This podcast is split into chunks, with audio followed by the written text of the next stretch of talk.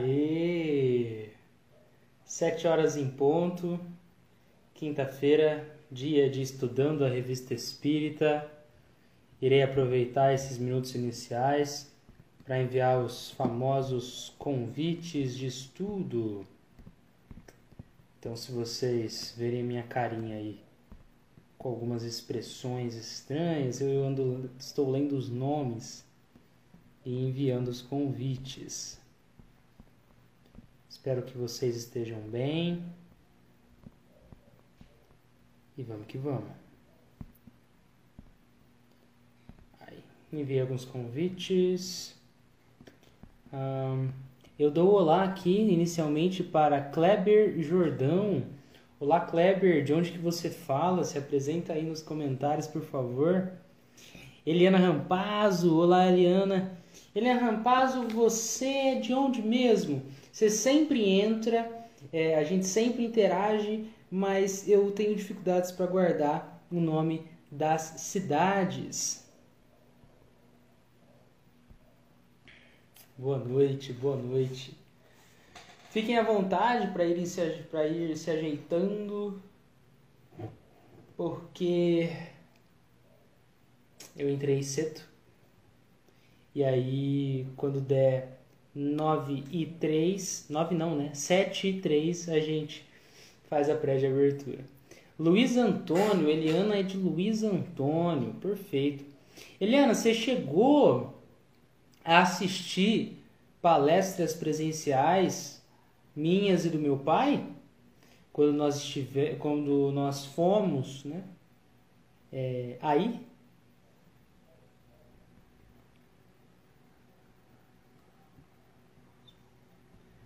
Olá também para Palestras Davi, papai, papai que é o responsável pelas lives de terça-feira aqui pelo Estudando a Revista Espírita. Hum. Olá também para aprendiz espiritista. Quem será esta, né? A não ser Betânia, Beth, Betzinha. Perfeito, a galera tá entrando aí. A Eliana disse então que ela viu né, as, as palestras que meu pai fez presencialmente em Luiz Antônio. Teve uma época que eu viajei com meu pai, dando algumas palestras com ele também. Foi uma experiência muito rica. E aí, e aí, olha só. Além da Beth, temos também a entrada de Aricatuta. Olá, Arizaldo, como você está, irmão? Gente, aproveitando a galera que está entrando aí e tudo mais, eu já vou fazer a nossa preste abertura. Vou também aqui saudar a Manu Manu. Como você está, Manu Manu? De onde você fala? Deixe um comentário aí se for possível. Então, Convido vocês à nossa prece de abertura. Vamos elevar o nosso pensamento a Jesus, agradecermos pela oportunidade de estarmos aqui reunidos hoje, em nome de Deus, nosso Pai. Que os ensinamentos aqui proferidos fomentem em nós uma conduta mais reta, uma conduta mais consciente, cientes de que, como nos diz Kardec, em determinado escrito da Revista Espírita, a felicidade está no cumprimento das virtudes evangélicas, ou seja, na atuação benfazeja, no seguir os passos do Mestre Jesus. Gratidão, gratidão, e iniciemos mais um encontro. Perfeito! Então, para a gente começar muito bem, eu dou um olá para a galera que estará logo no início conosco. Papai Davi, né? Palestras Davi, Bet Tânia, aprendiz espiritista, Aricatuta, Aricatuta, Carlinha Machado, Eliana Rampazzo e também Kleber Jordão. Perfeito, gente. Então, para a gente começar muito bem, eu também peço que, caso vocês possam, caso vocês queiram, vocês podem compartilhar aqui no cantinho é, essa live para outras pessoas chegarem aí e falar: nossa, o que, que é isso? O que, que a gente vai estudar? Se vocês considerarem isso um é, valoroso para as pessoas que vocês conhecem aí no Instagram, é só fazer esse compartilhamento. Vocês também podem apertar o coraçãozinho aí que tá nessa barra inferior, para que, pelo que eu sei, já ouvi falar, isso vai favorecer que a nossa live seja apresentada para outras pessoas. Fechou? Olá também para Sueli. Olá, Sueli, como você está? Obrigado pela presença. Então vamos lá. Hoje o artigo está quentíssimo. Temos muitinhas coisinhas para conversar. E eu achei que é um artigo tão legal. Considero que é um dos mais legais que eu já trabalhei até agora. Né? Não por ser um negócio, nossa, fantástico, uma história muito diferente, não, mas muito mais pelas reflexões que esse artigo promove. Beleza? Então vamos lá. O artigo que nós estamos é o Uma nova descoberta fotográfica. Então a gente começa com uma passagem que foi noticiada em diversos jornais da época. Estamos aqui em 1800, né? Em 58, beleza? É, 1858 é o momento que é lançado, né? Esse é o ano que é lançado esse volume. E o volume que a gente tá é o volume de julho de 1858. Então temos o seguinte: o senhor Badê, morto no dia 12 de novembro último, após uma enfermidade de três meses, costumava, toda vez que lhe permitiam as forças, postar-se, né, pôr-se a uma janela do primeiro andar, com a cabeça constantemente voltada para o lado da rua, a fim de se distrair. Então tinha um cara, o senhor Badê, que sofreu com uma determinada enfermidade e ele tinha um costume. Ele gostava de pôr a cabeça na janela e ficar olhando a galera passeando pela rua, de modo a se distrair. Ocorreu então que chega ali um momento que o nosso Badê bate as botas e do outro lado de onde o senhor Badê morava, tinha uma residência. Nessa residência tinha a senhora Peltré. A senhora Peltré, que dava de frente para a antiga casa do senhor Badê, o que, que a senhora Peltré viu? Ela olhou para a vidraça em que o senhor Badê, que já tinha batido as botas nessa época, costumava ficar. E o que, que ela viu? Ela viu o próprio senhor Badê. O cara já tinha partido. E aí ela olha e fala: Pera, mas. Mas. O, o cara tá ali? E aí o que, ela fez, a, a senhora Peltré, meio desacreditada nos, dos próprios olhos ali. Ela chama os vizinhos. Galera, chega aí, galera, chega aí que eu tô vendo um negócio. Mas ela também, além de chamar os vizinhos, chamou pessoas sérias da época. Pessoas ali que tinham um conhecimento maior, que eram pessoas rigorosas em análise para ver aquela cena, ver se Será que meus olhos eles estão falhando? O que que se dá? Chega a galera, olha para vidraça ali que está do outro lado da rua e fala: "Nó. O senhor Badê que morreu há um tempo parece que está nessa vidraça." Você imagina a reação da galera, né, não acostumada a um feito como esse. E aí que acontece? A família do defunto, a família do Sr. Badê, chega e fala assim, cara, hum, vamos, vamos sumir com essa vidraça. Vamos sumir com esse vidro. E aí somem com o vidro e a imagem do Sr. Badê também some. O que, que a família fez? Basicamente falou, cara, isso aí não, não, não, aí é muito estranho. E sumiram com a vidraça que permitia que a galera do outro lado da rua visse o defunto como se estivesse ali. Eu já continuo. Eu vou dar um olá aqui também para a galera que acabou de entrar. Glória Azevedo, olá, olá, olá. E também, eu acho que ele tinha dado olá para Sueli Alexandre, né? Então é isso aí. Então bora. Temos esse momento. E aí, o que, que a gente tem? No jornal ainda. Ficou bem constatado que a vidraça, aquela vidraça que a família sumiu, tinha tomado a impressão do rosto do doente, que nela estava como que daguerreotipado. Davi, daguerre... Hã? Daguerreotipado. O que, que é isso? A gente já vai conversar sobre isso. Eu só vou adiantar para que vocês não fiquem perdidaços no que a gente vai conversar.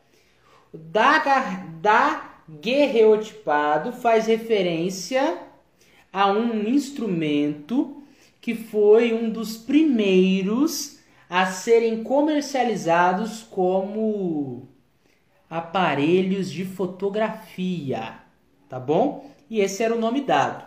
Então aqui o que a gente está lendo é, é, é na, na, nesse jornal que Kardec está reproduzindo aqui na revista Espírita, falando que a cara do defunto estava na vidraça, como se tivesse gravado em uma foto.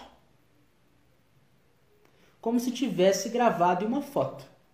E aí você está, mas Davi, eu tô acostumado a ver a foto analógica, né, é, é, impressa numa, numa um papelzinho, né, bonitinho. Pá. Eu nunca vi isso de uma foto ser feita, é, é, é, o material da foto ser uma vidraça, um vidro. Como assim? É o que a gente vai conversar hoje. Nossa, então o assunto vai ser da hora. Vai ser. Vai ser. Vai ser. É isso aí. Então, e ainda tem assim, né, nesse textinho, o galera do jornal fala, ó, isso até poderia ser explicado como se fosse um fenômeno fotográfico que a gente aí vê na época, né? Com o daguerreótipo, que é esse instrumento da época para tirar fotos. No entanto, uma das coisas não estava envolvida que deveria estar se fosse o mesmo fenômeno da fotografia da época. É, precisaria ter outra janela atrás do Sr. Badê que permitisse que os raios fossem ali por trás e permitisse que a imagem desse homem fosse impressa no vidro. Mas não tinha essa outra janela. Então a explicação tem que ser diferente. Esse é o ponto aqui. Tá? Lembrando que para você que ainda tá aqui, que é esse negócio de daguerreótipo a gente já vai conversar sobre isso. Só vou mandar um pouquinho mais o texto e eu vou dar um, um, um time, um break só para a gente conversar sobre esse tal rolê com nome estranho, tá bom? Então fechou.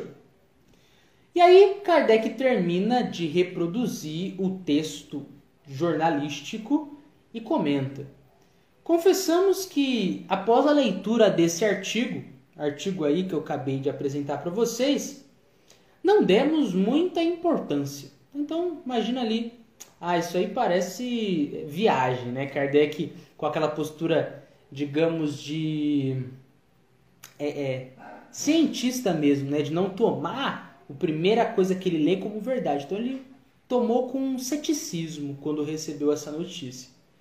Mas alguns dias depois, vem o senhor Jobar de Bruxelas lá região da Europa, e escreve para Kardec.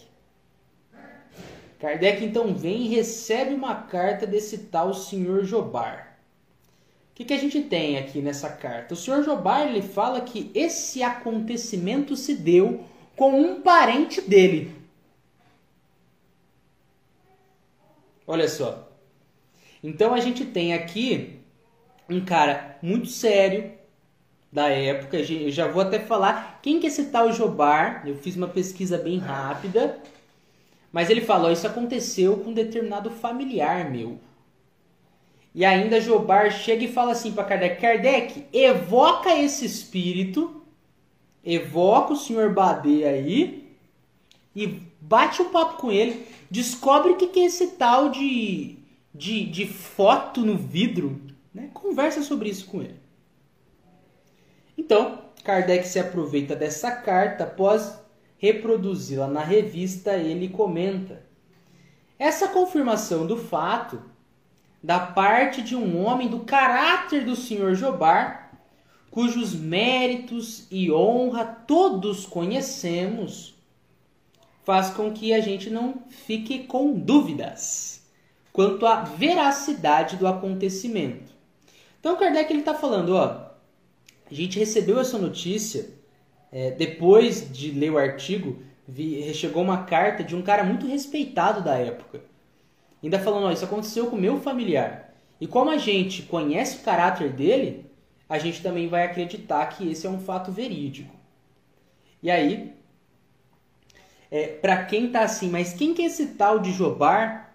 Se você pesquisar aí na sua internet, Marcelim não é Marcelinho, hein, brasileiro. É Marcelinho Jobar. Termina com N, Marcelinho Jobar. Fotógrafo e inventor francês. Então era um cara ali das ciências, hein? Então a gente agora chega num momento crucial dessa história. Vocês estão me acompanhando? Estão comigo? Por favor, não durmam. Comentem aí se está dando para entender tudo que está acontecendo aqui. E aí, chega Kardec, muito respeitosamente traz. Primeiro momento ali da evocação. Rogo a Deus Todo-Poderoso permitir ao espírito Badê, morto em Dijon, a 11 de novembro último, que se comunique conosco. Então ele faz a evocação em nome de Deus, Olá, Virgínia! Olá, Virgínia! Virgínia, carioca, certo? Aí, é, para gente continuar, eu trouxe um comentário aqui que nós encontramos no livro dos médiuns, lá no item 203. Tivemos um determinado encontro para trás que um amigo nosso, Deucimar, ele fez uma pergunta sobre Davi, por que que se roga, se evoca em nome de Deus Todo-Poderoso? A gente então, lá no livro dos médiuns, temos essa resposta, que é a seguinte: os espíritas estão tão convencidos de que não tem nenhum poder direto sobre os espíritos não adianta só falar, ô, oh, fulano aí que desencarnou, chega aí agora e responde as minhas questões. Não, não é assim que funciona. E nada podem obter deles sem a permissão de Deus. Por isso é que dizem, né? Peço a Deus Todo-Poderoso que permita. Então, esse movimento de evocação em que se cita Deus e tudo mais, é um próprio movimento para pedir permissão ao nosso Pai para que a evocação, para que o Espírito pudesse ali estar conosco. Beleza? Olha só, Marcelinho Jobar, a nossa querida Carlinha trouxe, ó. Primeiro fotógrafo belga, diretor do Museu da Indústria de Bruxelas. Muito bom. Olá, Paradigma Espírita também pela presença, agradecemos pela presença. Então, vamos continuar. E é muito legal quando vocês conseguindo aí fazer uma pesquisa e tudo mais, comentar alguma coisa, o nosso estudo fica ainda mais rico. Como a Carlinha fez aqui de trazer uma informação, vocês podem trazer questões também, fiquem à vontade. Aninha! Olha só, Aninha chegou também, vixe.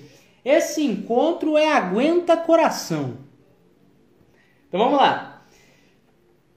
Chega Kardec, ele está aqui em comunicação com o Badê, o espírito Badê, e ele questiona Kardec, né? Questiona Kardec. O fato que vos concerne e que acabamos de relembrar é verdadeiro? Então, tudo isso que a gente falou sobre a janela, a pessoa do outro lado, vendo na, na vidraça, é, é, a feição do Sr. Badê, tudo isso é realmente verdadeiro? Resposta: sim, é verdadeiro. Então o Espírito confirmou. O que a galera está falando não é mentira, não. 3. Pode nos dar uma, a sua explicação? Resposta: Existem agentes físicos, por agora desconhecidos, que mais tarde se tornarão comuns. É o espírito respondendo a Kardec. Então, a explicação para esse fenômeno, dessa é, é, da feição do Sr. Badê se manter na janela, ali no vidro, começa assim. Ó, a explicação. Existem agentes físicos naturais que por agora, né, naquela época, até então desconhecidos, mas que mais tarde se tornarão comuns Trata-se de um fenômeno muito simples, semelhante a uma fotografia, combinada com forças que ainda não conheces. Então, para fazer um apanhado geral dessa resposta inicial do espírito, que já pode ter dado um nó na sua cabeça, simplesmente o espírito está falando, ó, para que isso aconteça, para que isso aconteça, é necessário agentes físicos, né, que por agora vocês não conhecem, mas que uma hora vocês vão conhecer melhor. É um fenômeno simples que parece muito com a fotografia. Então, lembrando, né, que a gente conversou que a fotografia já existia naquela época, mas ainda bem rudimentar. E esse fenômeno bastante simples, que é muito semelhante à fotografia, ocorre em combinação com forças, forças geral, né? Você não tem uma especificação de que forças são essas, pelo menos não aqui agora. Mas ele fala, tem forças que vocês ainda não, não conhecem, mas que influem para que o fenômeno se dê. Certo? Então o espírito ele não especifica, mas ele adianta que a gente um dia vai conseguir compreender melhor o que se deu naqueles dias, né, em que a galera conseguia ver o senhor Badê na janela, mas o senhor Badê já tinha batido as botas. Então era como se a face dele tivesse ficado ali colada. Olá, Rosângela Matos. Nossa, a galera aqui tá entrando com força. A Cida Lemos. Olá, Cida. Olá, Leandro Gonçalves da Silva. Como você está? E também Rosângela. Muito, muito feliz de estar aqui com vocês. Vamos lá, vamos continuar. Kardec então pergunta: Ó, você pode apressar para a gente, né, adiantar que momento nós poderemos descobrir o que se deu neste fenômeno, esse tipo diferente de fotografia? Resposta: bem que eu gostaria, mas isso é tarefa de outros espíritos e do trabalho humano. Então Kardec questionou se poderia ser adiantado o momento para que essa descoberta né, fosse realmente abraçada pela ciência. E aí o Espírito falou, eu até gostaria de falar uma data, né, dar uma especificada para vocês, mas isso aí é tarefa de outros espíritos, essa tal descoberta, e também do trabalho humano. E aqui eu aproveito para trazer para vocês uma reflexão muito importante. Peguem na minha mão porque vocês vão ficar muito felizes depois de. É, nossa, separei um momentinho para estar lá no Estudando a Revista Espírita. Porque eu aproveitei aqui para trazer uma questão que vocês podem estar tá fazendo agora. Ou não fizeram ainda, mas já é, depois que vocês ouvirem a questão, vão pensar: nossa, como eu não pensei nisso antes? Olha só. Se nós temos tantos espíritos que têm maior conhecimento que nós, conhecem muito mais que a galera que está aqui na Terra agora, por que, que esses espíritos não nos passam as últimas invenções, é, é, as tecnologias top de linhas, as receitas para produção de, do que for? Por quê? Melhor ainda, por que, que esses espíritos que sabem tanto não, não passam a receita para curar o Covid? Né? Para curar toda essa galera que, que está né, passando por essa enfermidade. Por que, que esses espíritos não passam para a gente a receita das vacinas? E aí? Vocês já se perguntaram sobre isso? Olá, Vavá! E aí, Vavá? Como você está? Obrigado pela presença. Perfeito. Então, toda essa questão, ela vem porque a gente está conversando sobre a comunicação que Kardec está tendo com um espírito que já bateu as botas e esse espírito fala assim, ó, eu até gostaria de adiantar o momento de que vocês irão entender esse acontecimento, essa foto no vidro, que é o que a gente está conversando aqui hoje, né? Mas isso é trabalho de outros espíritos e também trabalho humano. E aí eu estou aproveitando disso para que a gente converse sobre esse tópico em especial. Por que, que as receitas dos remédios, por que, que é, é, é, a cura das todas as doenças não cai no nosso colo assim, ó? Tó! Tó! Vamos fazer todo mundo evocação e conseguir essa cura de uma vez. Por que será que não dá para a gente fazer isso? Nós temos o seguinte, lá no livro dos médiuns, os espíritos não podem guiar nas pesquisas científicas e nas descobertas. A ciência é a obra do gênio, da elaboração intelectual. Não se deve adquirir senão pelo trabalho, pois é unicamente pelo trabalho que o homem avança em seu caminho. Que mérito teria ele se lhe bastasse interrogar os espíritos para saber tudo. Qualquer pessoa fora né, da razão poderia tornar-se cientista desse modo. Né? Só chega lá, pede a informação, fala: agora eu sou cientista. Olha só. O mesmo ocorre com as invenções e as descobertas da indústria. Mas, Davi, tá, os espíritos não, não vão né, é, tomar frente, fazer tudo acontecer e a gente só dar umas pitadas aqui e ali. Mas os espíritos eles não podem nos inspirar, nos auxiliar, nos direcionar para essas descobertas? Sim, olha só. Quando chegou o tempo de uma descoberta, os espíritos encarregados de dirigir sua marcha procuram o homem capaz de levá-la a bom termo, a conclusão. Inspiram-lhe as ideias necessárias, de maneira a deixar-lhe todo o mérito, pois essas ideias é preciso que ele as elabore e as empregue. Então tem sim espíritos que eles estão ligados a determinadas descobertas. Eles vão guiar no sentido de inspirar para que determinada pessoa vá e faça pesquisa. Mas aí que está o ponto. Eles não vão dar de mão beijada. A gente vai ter que elaborar, a gente vai ter que juntar as peças dessa história. Então não cai no nosso colo exatamente porque os espíritos eles não querem tirar, é, eles nem podem né, tirar da nossa mão exatamente a via que nos permite o crescimento espiritual, que é o trabalho. que é montar esse quebra-cabeça da vida. Sacaram? Da hora, né? Eu tô vendo os coraçõezinhos subindo aí. Muito obrigado. Muito obrigado, muito obrigado.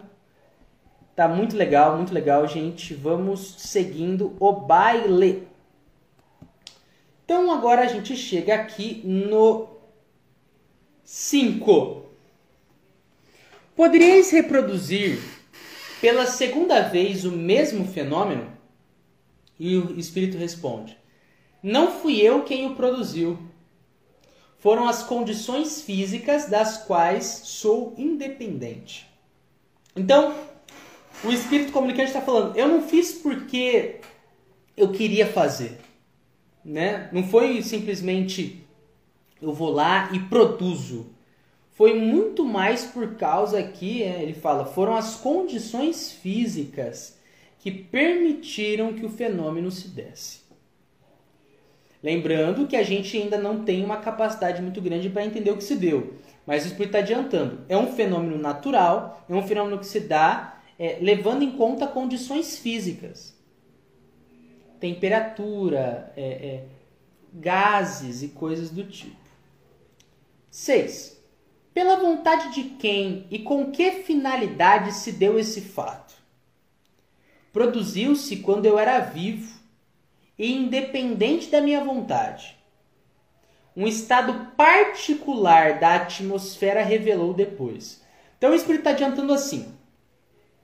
Eu não estava na janela quando a galera estava me vendo naquele momento depois do meu desencarne. Eu não estava ali foi um fenômeno que se deu antes, em que houve uma gravação do meu semblante na janela, na vidraça. E aí a galera do outro lado da rua conseguiu me enxergar aquele, aquela gravação, aquela fotografia.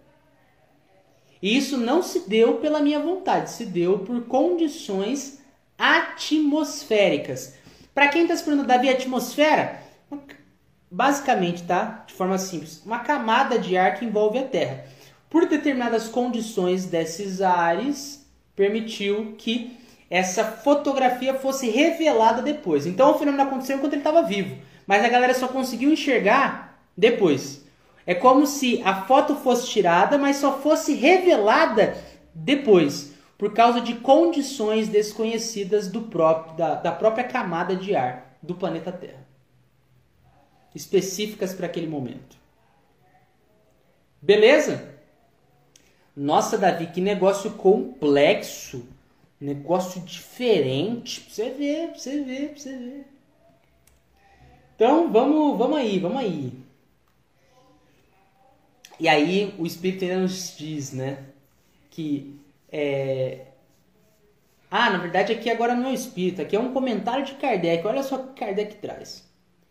Tendo se estabelecido uma discussão entre os assistentes sobre as prováveis causas do fenômeno e foram emitidas aí diversas opiniões sem que ao espírito fossem feitas questões. E aí o espírito vai e responde. Para contextualizar para a galera que está entrando, olá, aqui Ataíde, olá, Emanuele Hertquist, como você está? Então, nós estamos aqui numa comunicação em que o espírito desencarnado está respondendo determinadas coisas para Kardec, ok? E aqui a gente está no momento, imagina que o espírito está lá para responder as questões e a galera da reunião fica numa assim, ó nossa, mas o que, que, será que, que deu, né, para que esse fenômeno ocorresse, né? Para que a cara do, do senhor D aqui, que desencarnou, né, mas, na, mas que o fenômeno se deu enquanto ele estava encarnado, fosse impresso, né, fosse posto, fosse quase que carimbado contra a, a vidraça, né, como se a galera do, do outro lado da rua olhasse para o vidro e achasse que ele estava ali. Então a galera começou a bater um papo ali na assembleia, tipo, cara, o que, que, será que aconteceu, né? Qual que é a explicação para esse fenômeno? Lembrando que eles estão na Sociedade de Estudos Espíritas, Parisiense. A gente já, inclusive, trabalhou essa temática num outro momento. E aí, o que, que o Espírito fala, sem que fosse questionado? E não levais em consideração a eletricidade e a galvanoplastia que agem também sobre o perispírito?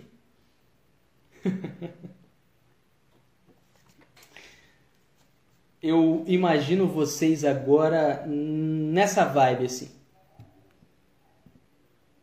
Eu não entendi. Então, vamos dar um tempo. Vamos tomar um gole de água.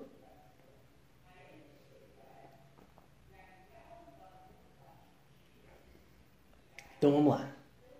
Depois de dar um momentinho para vocês darem uma abstraída, a gente volta para tentar entender o que, que o Espírito falou aqui. Primeiramente, todos nós temos um perispírito. Temos um perispírito. O perispírito, ele é o intermediário semimaterial entre o corpo e o espírito. Ele é o invólucro do espírito. Certo? Invólucro, bem entre aspas, é, um, é em comparação aqui, é a embalagem do espírito. Mas que não o aprisiona. É, no sentido de o espírito fica assim, uma prisão lá no perispírito. Mas serve como se fosse essa embalagem. Comparação, hein? Tudo bem, Sueli, vai com Deus, obrigado por estar conosco. Olá também aqui para Somos Espíritas, beleza? Top. Então a gente tem o perispírito, esse intermediário entre o corpo físico, bruto, e o nosso espírito. O espírito aqui está dizendo para gente que a eletricidade ela influencia, ela age sobre o perispírito. Eletricidade. Como isso se dá? Não temos isso aqui agora. Ok? Eu só estou, na verdade, trazendo o que o Espírito nos indica. E mais. A galvanoplastia também age sobre o perispírito. Davi, o que, que é galvanoplastia? É de comer? É um lanche do McDonald's? Não, não. Galvanoplastia é uma técnica que serve para cobrir uma peça metálica com outro metal. Você vai lá e você está com frio, você se cobre, você põe mais um cobertor em cima de você. Quando a ideia é botar um metal em cima do outro metal, tem que fazer a galvanoplastia que envolve um processo físico-químico que você não precisa saber agora o que é, mas que tem o nome de eletrólise. Então, o que, que o Espírito está falando? A eletricidade e a galvanoplastia, que são esses fenômenos né, físicos, eles influenciam, eles agem sobre o nosso perispírito. Ok? Davi, eu entendi o que você disse, mas eu ainda não consigo juntar todas as peças, nem eu. Nem eu. E com certeza nem mesmo Kardec nesse momento. Tá bom? É bom adiantar isso para que você não fique, Davi, eu não estou entendendo nada. Não, você está conseguindo entender, mas tem coisa que ainda a gente não consegue alcançar. Beleza? Ok? Estão comigo? Nossa, Davi, que estudo da hora. Super, tô super animado, vocês estão vendo. Aí. Carlinha, Carlinha trouxe, né? Que galvanoplastia fisio, fisioquímica é um processo eletrolítico, ou seja, que faz é, a partir da eletrólise para recobrimento metálico de objetos. Obrigado, Carlinha. Galera que quiser aí, é, é, como fala, ter um estudo ainda com mais conexões, textinhos completos, Carlinha tá trazendo aí nos comentários, hein? Beleza, vamos seguindo, vamos seguindo. Podem comentar caso surjam dúvidas e eu vou tentar responder caso tenha eu capacidade. Foi nos dito, Kardec traz, né? Foi nos dito ultimamente que os espíritos não têm olhos. Ora, se essa imagem é a reprodução do perispírito, como foi possível reproduzir os órgãos da visão? Então aqui Kardec ele juntou duas peças. O espírito vem e lança que ó, nesse fenômeno o perispírito está envolvido, ok? Esse invólucro do espírito que a gente está conversando. E aí Kardec fala, tá, mas a gente está tendo diversas comunicações que nos apontam que o perispírito ele não tem olhos, certo? Ele não tem olhos olhos como os nossos, né, para enxergar. Mas aí, o que, que o, o espírito responde? Ó, o perispírito ele toma a aparência do corpo físico, ok? Ele, claro, pode ser manipulado pelo pensamento e a vontade, tomar outras aparências, mas originalmente ele toma é, é, concordância, aparência com o corpo físico. E o corpo físico tem olhos, tem orelhinha, tem boquinha, tem nariz. Então, embora o perispírito não necessite, né, é, é, originalmente de olhos, nariz, boca e tal, ele toma aparência. Ok? Ele toma aparência. E aí, se você consegue ter uma fotografia do perispírito, isso vai aparecer, porque tem a aparência do corpo físico. Tá bom?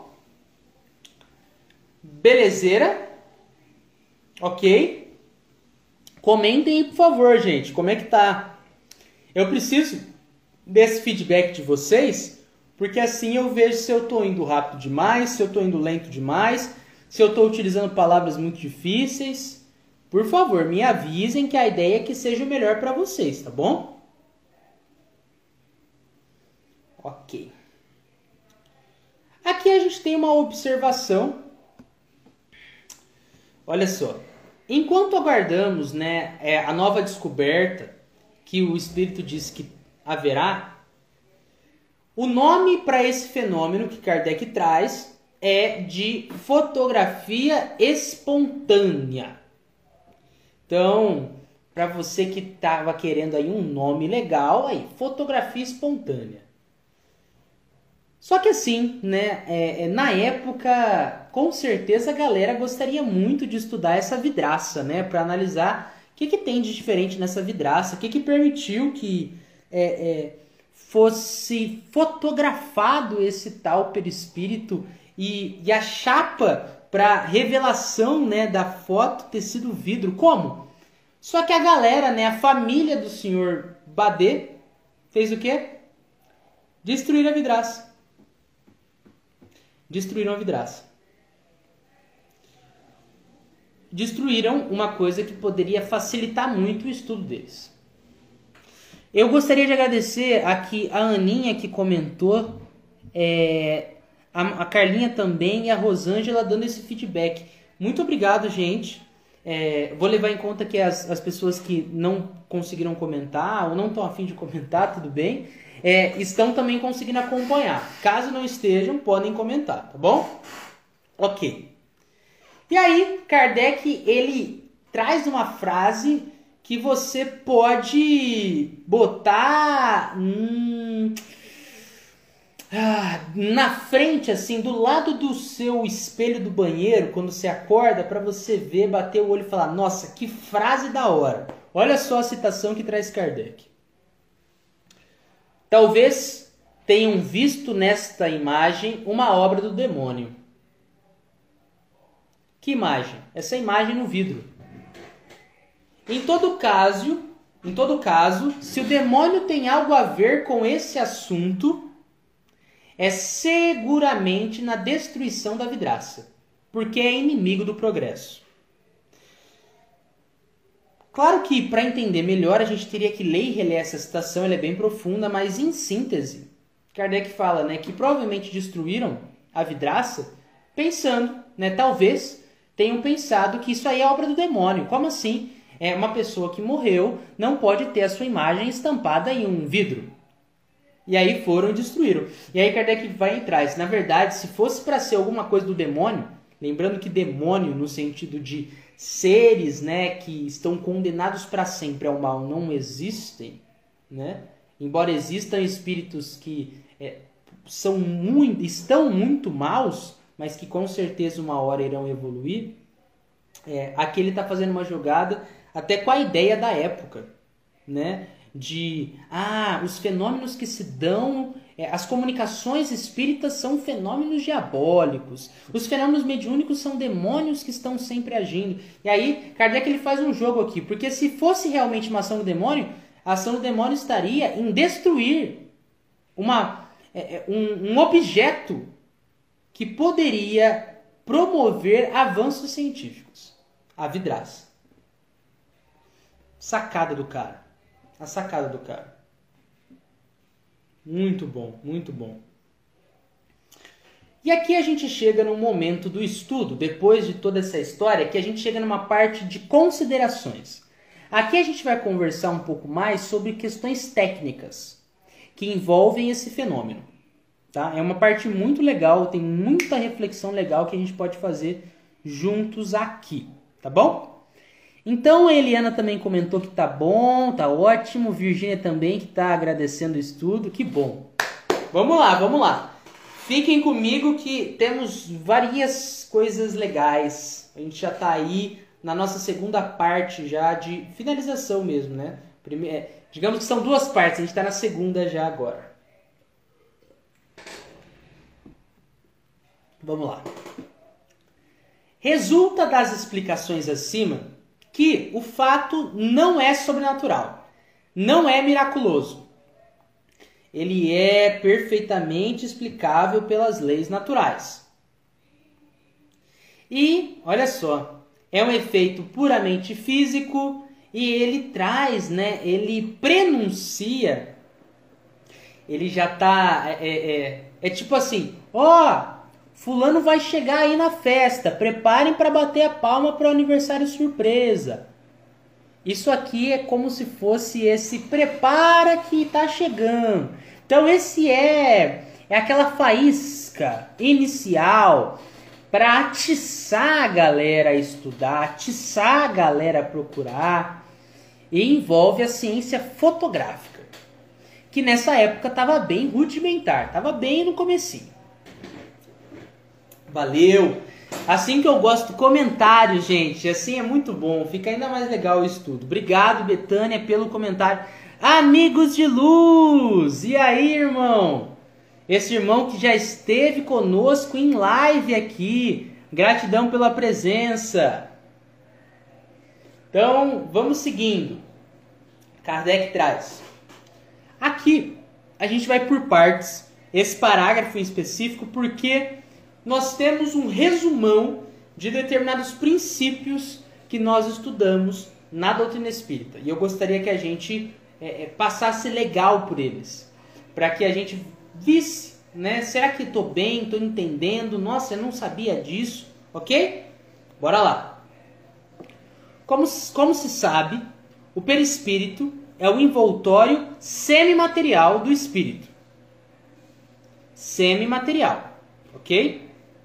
Ele não é matéria mais bruta como o nosso corpinho físico. Não é apenas depois da morte que o espírito dele se acha revestido. Ok? Não é apenas depois da morte que o espírito dele se acha revestido. Então, o perispírito ele está presente pós-morte, durante o período aqui que a gente está reencarnado, nós também mantemos o nosso perispírito. Durante a vida está unido ao corpo. Ok? É o laço entre o corpo e o espírito. É o laço entre o corpo e o espírito. Aqui deixo uma pulguinha para vocês aí estudarem. Não é um ponto que a gente vai conversar aqui agora, mas depois deem uma analisada lá em Fluido Vital, Livro dos Espíritos. Estudem sobre fluido vital. Estudem as definições que Kardec traz. Vocês perceberão como Kardec também vai apontar o fluido vital como laço entre o corpo e o espírito. Ok? Isso é uma coisa curiosa para vocês estudarem depois. A morte é apenas a destruição do envoltório mais grosseiro. Qual que é o envoltório mais grosseiro? É o que a Aninha trouxe aqui, é o corpo físico. Tá bom? O espírito conserva o perispírito. E o perispírito ele tem a aparência do corpo físico, naturalmente. Ainda que possamos alterar o nosso perispírito a partir dos nossos pensamentos, ok? Geralmente invisível, em certas circunstâncias o perispírito se condensa. Kardec, em determinado momento, lá do livro dos médios, ele vai apresentar que é, condensa não é o termo certeiro, mas é um termo que nos auxilia a entender hoje é, o que, que se dá. Imagina que condensar é juntar mais matéria. Se a matéria está separada, né, o negócio fica mais invisível. Se a matéria está mais condensada, a gente consegue perceber com maior clareza. Ok? Olá, luz em nós. Olá, olá, obrigado pela presença. Então, vamos lá. Então a gente tem é que o perispírito, em certas circunstâncias, se condensa. E ele vai, se combina com outros fluidos e se torna perceptível à visão. Sério, Davi? É. Então, quando você chega e fala, ah, eu vi o espírito, o que você está vendo, na verdade, é o perispírito aqui. Beleza? Então a gente tem, né, que por vezes esse perispírito, ele até mesmo se torna tangível, palpável, tocável. Casos em que há casos até que você nem sabe discernir muito bem quem que está encarnado ali, de tantas aparências de realidade que um, que um perispírito pode tomar. A Cida questiona-nos. É verdade que a tatuagem e piercing afeta negativamente nosso espírito barra perispírito? Cida, obrigado pela questão. O ponto que a gente precisa ter aqui bem firme é que vai depender muito dos nossos pensamentos envolvidos com aquilo, tá? Porque é, é, não é só a questão da tatuagem e do piercing, a gente pode pensar em várias outras coisas que, caso nós tenhamos uma fixação naquilo, com certeza aquilo pode nos causar problemas, né? É... Tem pessoas que têm uma fixação em determinados vícios, como o fumo, o álcool, a ponto de um, é, é, a pessoa aparecer para outras, né, em perispírito, com o cigarro, com a, a, a, a garrafa, né? Há espíritos que mantendo um pensamento muito fixo ali nos seus piercings, nas suas tatuagens, também ali podem se apresentar e podem até manter um apego pós-desencarne com essas figurações. Beleza? Então, é muito importante que a gente pense aí que o nosso pensamento ele vai imperar em como isso vai afetar a gente, tá bom? É... Boa noite, Luz e nós, boa noite. Beleza, Cida? Pode mandar mais aí se você tiver dúvidas. Ótimo, então a gente aqui pode avançar. Ok. Sejam quais forem a sutileza e a imponderabilidade. Imponderabilidade é o que você ali. O que é imponderável?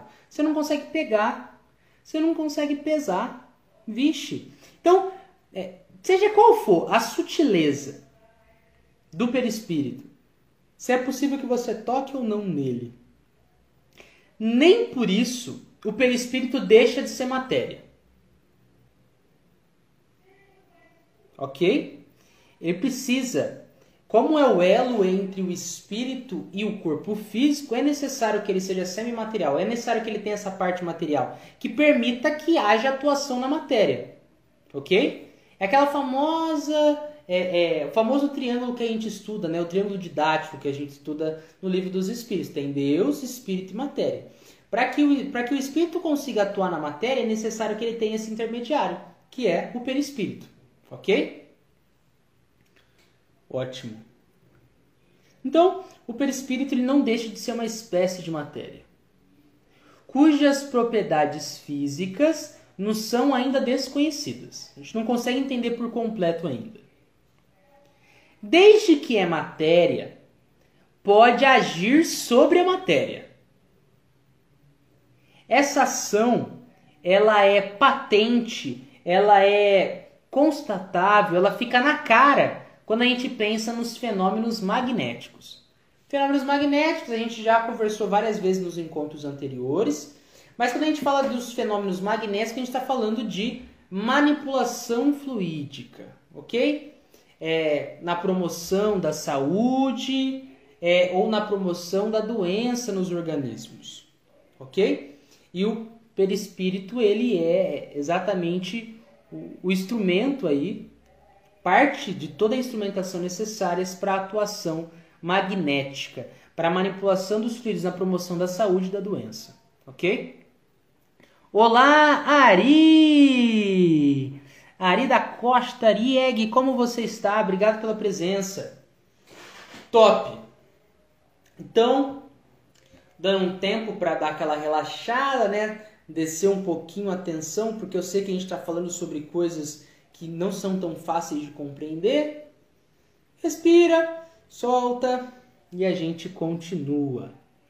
O interessante é que, além da gente perceber com os estudos, Kardec traz, né, que o perispírito ele atua sobre os organismos, né, a partir da manipulação fluídica, o, o perispírito também atua sobre os corpos inertes, sobre os corpos sem vitalidade, como o senhor Badê, que a partir do perispírito, né, teve ali uma fotografia na janela, né? Teve uma gravação no vidro. O que mostra o perispírito atuando para além dos corpos dotados de vitalidade, mas também os inertes, como vidro aqui. Da hora, né? Da hora e curioso. O que nos mostra como tem tanta coisa para a gente conhecer ainda, né? Essa impressão se deu quando estava vivo, ok? Então aqui isso aqui serve de resumo para a galera que está entrando agora, né? Essa impressão do, do rosto do é, Sr. Badê no vidro, a impressão do rosto no vidro se deu enquanto o Sr. Badê estava encarnado. Essa imagem se conservou na janela para depois da morte, para além da morte. Só que era invisível, não dava para ser percebido. Só que aí, pelo que parece, foi necessária a ação de um agente desconhecido, um agente que a gente não, não consegue apontar qual é exatamente, mas provavelmente atmosférico, envolvido com o ar, com os gases, que permitiu tornar aparente. Então, foi aquilo que eu falei, é como se a foto tivesse sido tirada e estivesse ali, mas você não conseguisse ver. Mas depois ela foi revelada a partir de algum fenômeno, possivelmente do, do, do ar, dos gases, para que fosse possível enxergar a foto que já tinha sido tirada e é, impressa né, na janela ali. Temos aqui um comentário da Rosângela. Rosângela perguntou: Davi, os espíritos que já evoluíram continuam com seu perispírito? Rosângela, continuam. Mas aí é uma coisa que a gente estuda. O perispírito ele também vai sofrendo alterações conforme a gente vai evoluindo. Ele vai se tornando cada vez mais eterizado, cada vez mais sutil. Espíritos mais inferiores têm um perispírito ainda muito denso, né? uma matéria mais, é, entre aspas, né? pesada. Mas conforme a gente vai evoluindo, o nosso perispírito vai se tornando mais sutil. É como se antes fosse um. Lembrando que eu estou dando exemplos de comparação para ficar fácil compreender. Não que seja exatamente isso, tá? Mas é como se antes fosse aquele. O nosso perispírito ele fosse uma espécie de tronco pesado, né? E depois ele vai ficando cada vez mais sutil, como se fosse virando a folha, né? Até ficar um negócio é, farelos, né? Então, antes é uma matéria densa, pesada, depois ela vai eterizando. Vai ficando mais leve, tá bom? Então é isso que se dá. A gente continua com o nosso perispírito, mas ele também evolui conforme o nosso espírito evolui. Alright? A Ana também comentou, né? Como as mesas girantes. Exatamente. Exatamente.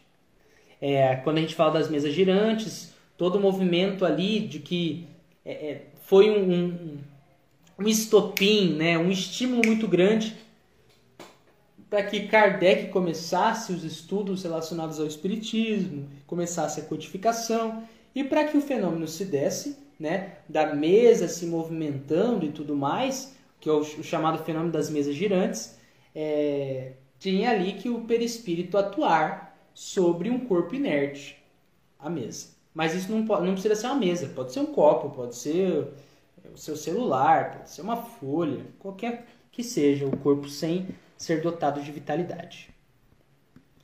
Deixa eu ver aqui. É isso aí, gente. Olha só. Vocês estão indo muito bem, quero parabenizar todo mundo que está aqui com a gente, a galera que entrou agora, a galera que entrou lá no comecinho e se manteve, que entrou no meio. Vocês estão conseguindo se manter, mandando mensagens aí para a gente conversar, tirar dúvidas, isso é muito, muito bom, tá bom? Por isso que eu achei tão interessante esse artigo, ele, ele, ele abre para a gente conversar sobre muitas coisas legais, né? Top, top, top. Aí, aqui chega um ponto importantíssimo. Não que os outros não fossem. Então, Kardec ele traz aqui um exemplo para que a gente entenda que não é estranho, não é um negócio super mega estranho que seja possível é, que uma coisa já estivesse presente em algum lugar e a gente não percebesse ela. Um exemplo muito claro é você que sempre passa pela mesma escada, você que sempre pega o mesmo ônibus, você que dirige sempre o mesmo carro, mas não percebe uma marquinha que estava ali na janela, que você não percebe um negocinho que estava, um, um papelzinho que estava caído sempre no mesmo lugar que você passa. Né? O negócio estava ali, mas ainda você não conseguia perceber por alguma situação por talvez estar encoberto pela sujeira e a sujeira passou e você conseguiu ver. Mas Kardec ele dá um exemplo um pouco mais chique. um pouco mais chique. E eu vou explicar para que a gente não se perca agora. Fiquem comigo. Kardec dá o seguinte exemplo para a gente entender como tem coisas que estão lá, mas a gente não consegue perceber sempre.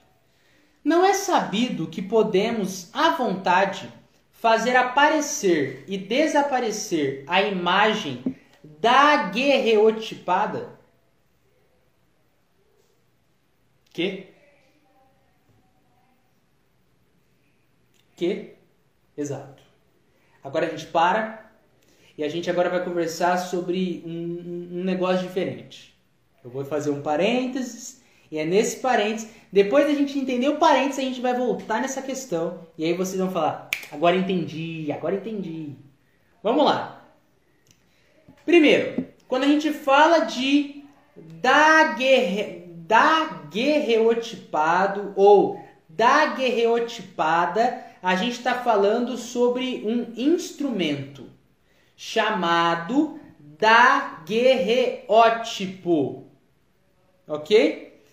Daguerreótipo foi o primeiro aparelho fotográfico a ser comercializado ao grande público. Ok? vocês terem uma ideia, essa máquina, para ela ser preparada para tirar uma foto, uma foto, demandava muito trabalho. Sério, Davi? Nossa, nossa. Eu vi um vídeo hoje na internet, aí no YouTube, para entender sobre esse negócio. E galera, imagina uma verdadeira odisseia, uma verdadeira história épica para tirar uma foto. Em resumo, o processo para tirar uma foto consistia no seguinte: fiquem comigo. Eles usavam uma chapa.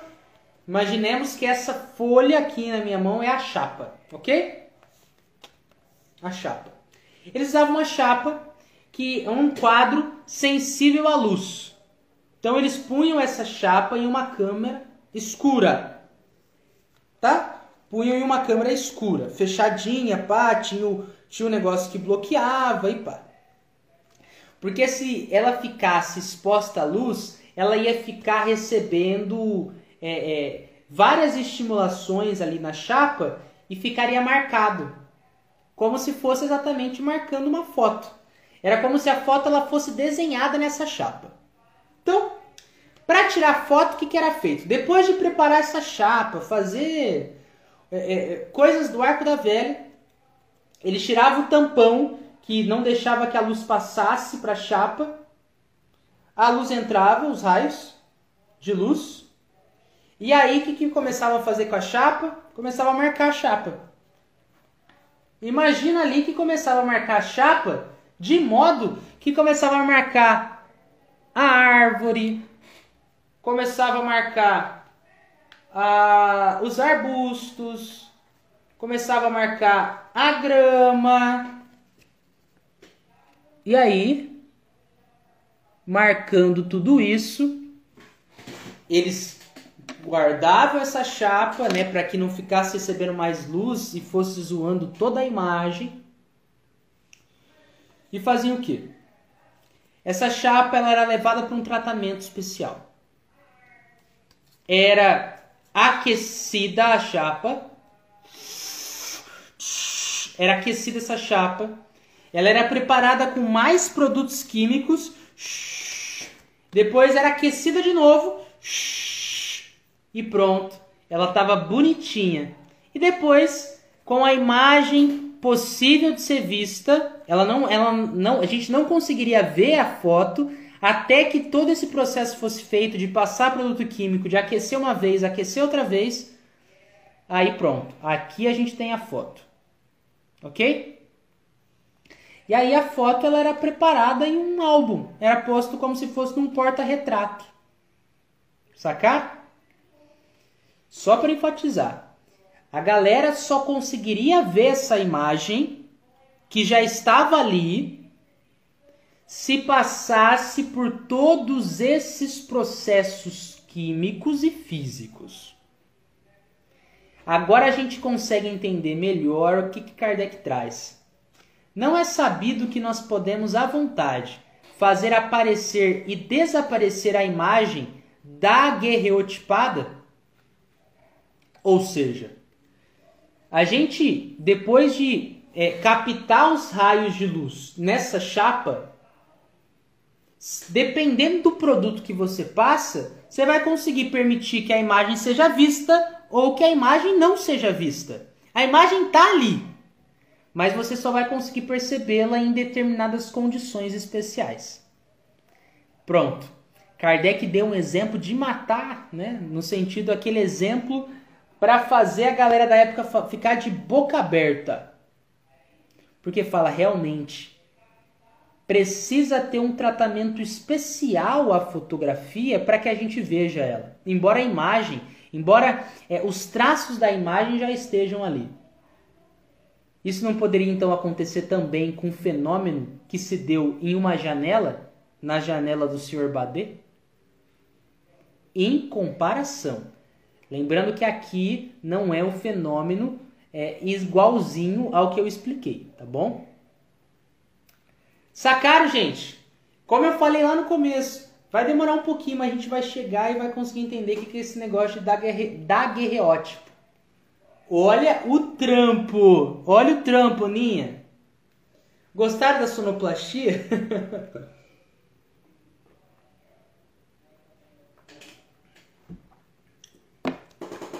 Muito bom. Muito bom. Então, a gente aí avança para mais. Olha só. Aí a Cida falou, agora fez mais sentido. Aê, Cida. É isso aí. É isso aí, que bom, que bom. Eu demorei um pouquinho para entender, mas deu bom também. Vamos lá. Kardec então diz: Seria o perispírito do Sr. Badê que exteriorizando-se do corpo, como assim, Davi? O perispírito, ele não se encontra cativo ao corpo físico, ele pode se exteriorizar. OK? Então, seria o perispírito do Sr. Badê que, exteriorizando-se do corpo deste último, teria, com o passar do tempo e sobre o império de circunstâncias desconhecidas, exercido uma verdadeira ação química sobre a substância do vidro. Foi semelhante aí é, ao que a gente conversou agora há pouco. Partindo de diversas reações químicas e físicas, foi permitido que seja foi, foi permitido que a primeira foto fosse tirada. Sacaram?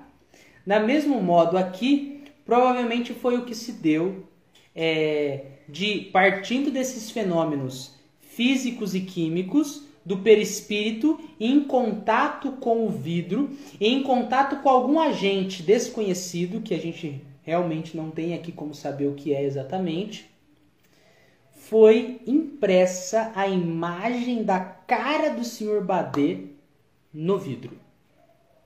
Beleza? Top demais. Top demais. E aí, gente, é, eu agradeço aí os elogios nos comentários. Que bom que vocês estão conseguindo entender. Isso me felicita. Já está acabando. E aí temos um negócio também que é interessante, né? Se é um. É, alguém pode chegar e falar assim, tá, Davi, se é um fenômeno natural, fenômenos naturais, eles podem. É, eles devem se reproduzir, né? Não pode ser uma coisa única, senão seria só miraculosa. E aí que é o ponto. O fenômeno natural, é, esse que, é, o que a gente está falando é um fenômeno natural, mas o ponto é, fenômenos que, para eles ocorrerem, embora eles possam ser reproduzidos, é necessar, é, são necessárias condições muito específicas. Muito específicas. E é possível também que fenômenos como esse já tenham acontecido outras vezes, mas as pessoas simplesmente não perceberam. Como a gente que passa em determinados locais para ir para o serviço, faz várias coisas dentro de casa e não percebe que tem um, um negocinho sempre no mesmo lugar. A gente não percebe. Então, o que, que diz que a gente também não percebeu durante a história da humanidade situações como essa? Ou até percebemos, mas ah não, não pensamos sobre isso, aí é coisa do demônio, apaga tudo. Exatamente, Aninha, quem disse que nós conhecemos todos os fenômenos naturais? Quem disse? É exatamente isso. E aí, olha só que interessante que a gente lê também, que faz é, concordância com o que a Aninha trouxe. Honra, pois, aos sábios, suficientemente humildes, né? suficientemente modestos, para não acreditarem que a natureza para eles já tenha virado a última página de seu livro. Em outras palavras, que a gente não considere que a gente conhece tudo da natureza. É muita, é muito orgulho nosso achar que a gente tem é, o conhecimento total das coisas. Não temos.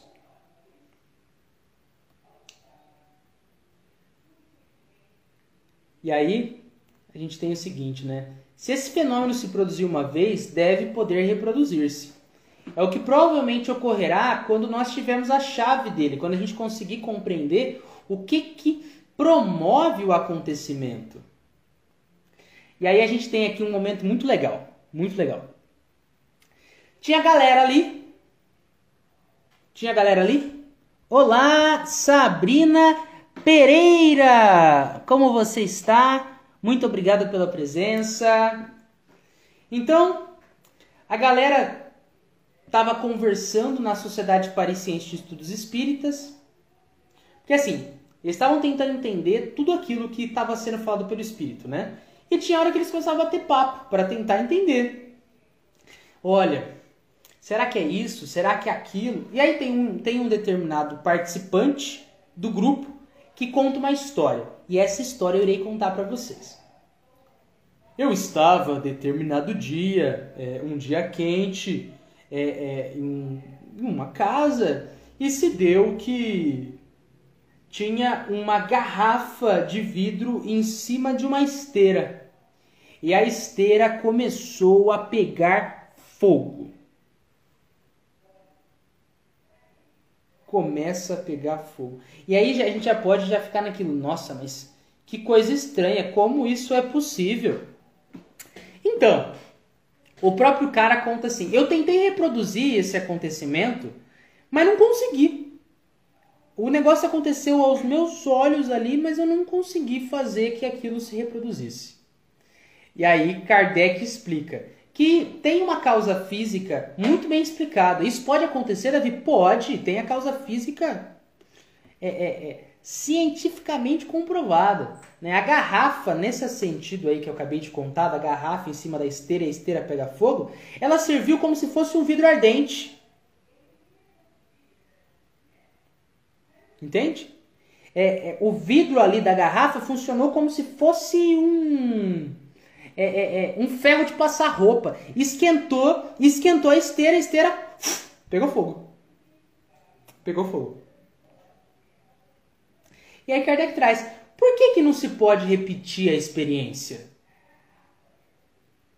Porque além de ter a garrafa e ter a esteira, é necessário é, é, são necessárias, melhor dizendo, condições específicas para que o fenômeno se dê.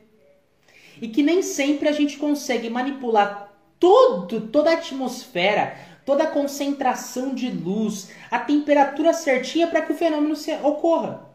Entende? Então, não que seja algo miraculoso, continua sendo um fenômeno natural explicado, mas a gente precisa ter condições muito específicas para que alguns acontecimentos se deem que nem sempre a gente consegue reproduzir com exatidão. Sacado? Deixa eu ler os comentários aqui e a gente continua. Primeiro, é, agradeço eu, Sabrina, pelo comentário, por estar aqui com a gente. É, a Virgínia, né, falando que é importante que a gente reconheça que nós não sabemos tudo. E a Carlinha traz: Há mais mistérios entre o céu e a terra do que a vã filosofia dos homens pode imaginar. Poderosa essa citação. Top, top, top, top. Vamos seguindo. Então, é...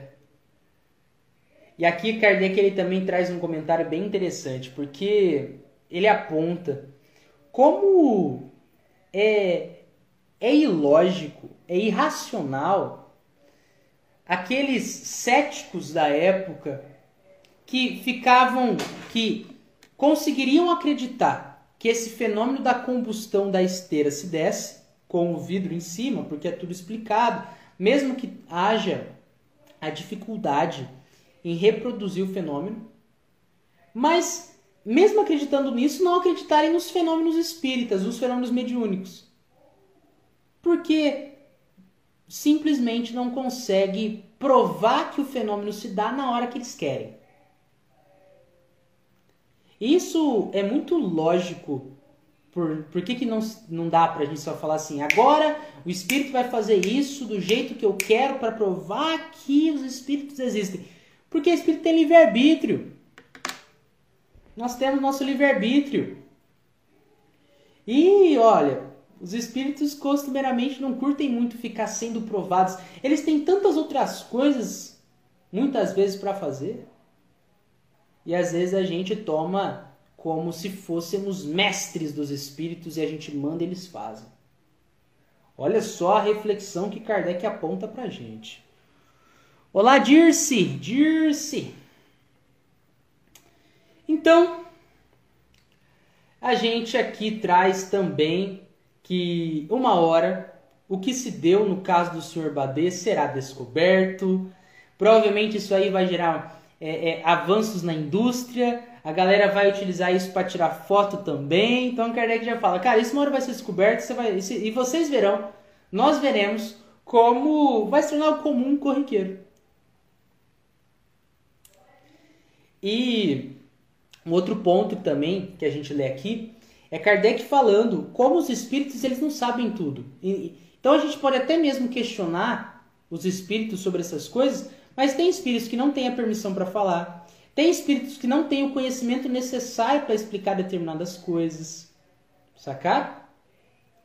Então aqui, é, Kardec retomando o que a gente conversou hoje lá no início do nosso estudo sobre por que, que os espíritos não revelam tudo, todos os avanços científicos para a gente. Vamos lá.